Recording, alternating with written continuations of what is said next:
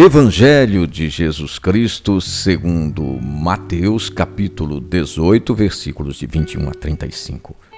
Pedro dirigiu-se a Jesus perguntando: Senhor, quantas vezes devo perdoar se meu irmão pecar contra mim?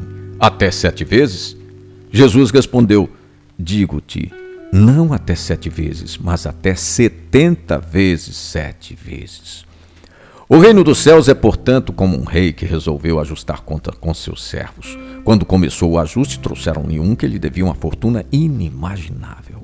O Senhor teve compaixão, soltou o servo e perdoou-lhe a dívida. Ao sair dali, aquele servo encontrou um de seus companheiros que lhe devia uma quantia irrisória.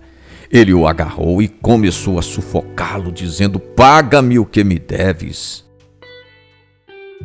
Esta parábola se desdobra em três momentos distintos. Inicialmente, há um empregado com uma dívida impagável. O Senhor nem mesmo pensa no parcelamento e perdoa toda a dívida.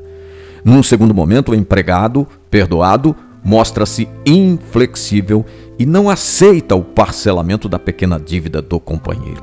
Por fim, entram em cena os companheiros que haviam presenciado tudo e o Senhor cancela o perdão dado na discussão sobre perdão, os rabinos eram da opinião de que perdoar três vezes era mais que suficiente. Pedro extrapola e sugere sete vezes. Jesus estabelece o teto, setenta vezes sete, ou seja, sempre.